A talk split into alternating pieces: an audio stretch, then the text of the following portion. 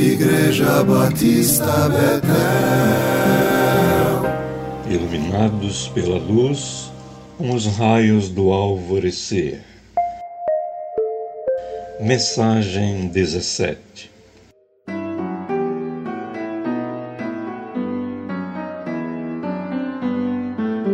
Visite-me com a sua salvação. Salmo 106, 4, a parte B.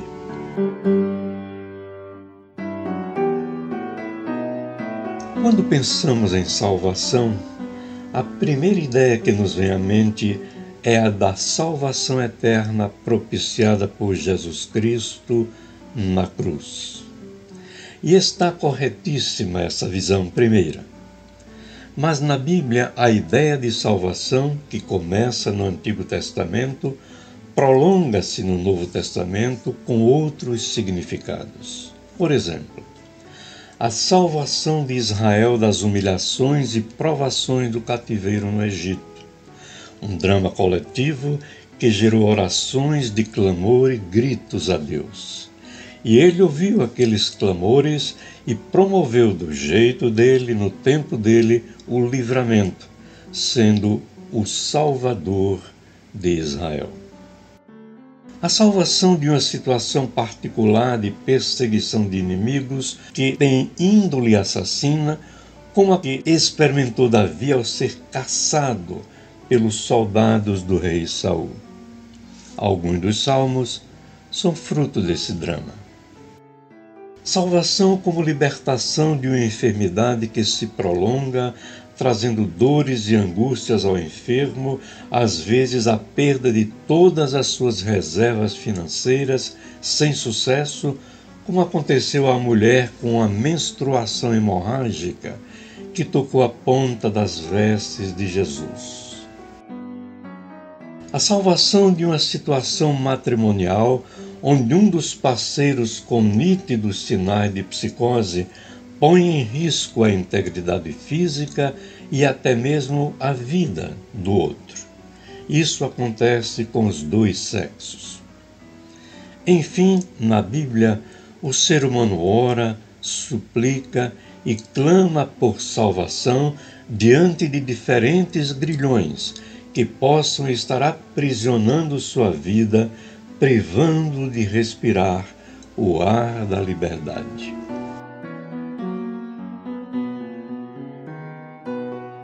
O autor deste salmo é provavelmente Asaf e seus irmãos, conforme 1 Crônicas 16, 7.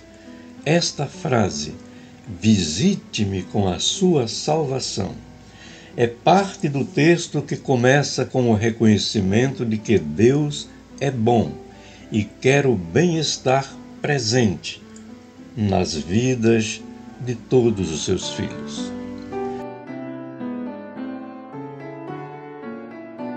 Lembre-se de mim, Senhor, segundo a sua bondade para com o seu povo, diz o verso 4, a parte A. Por que ele diz isso?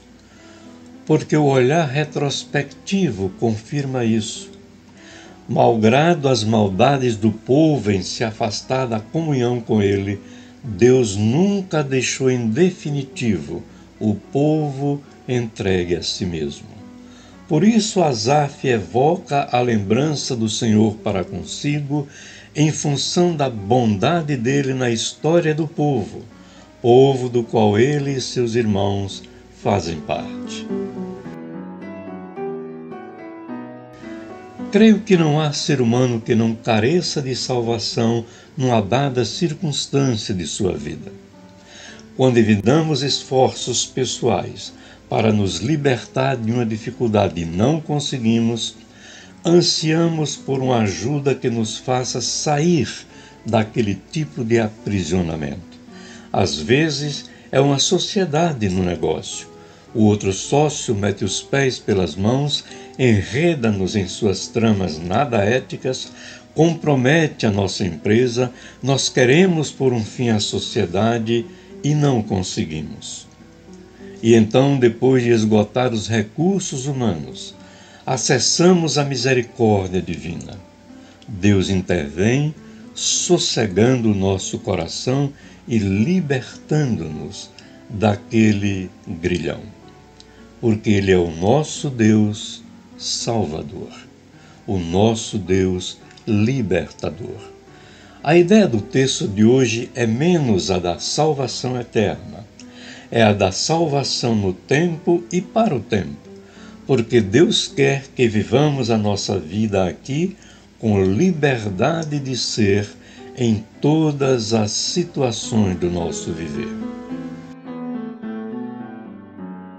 Se você está experimentando uma situação de privação da liberdade, seja em que área for, ore a Deus assim, como Asaf e seus irmãos oraram.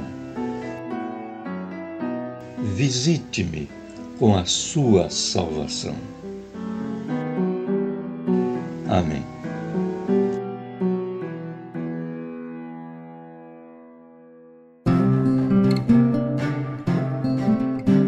Igreja Batista Betel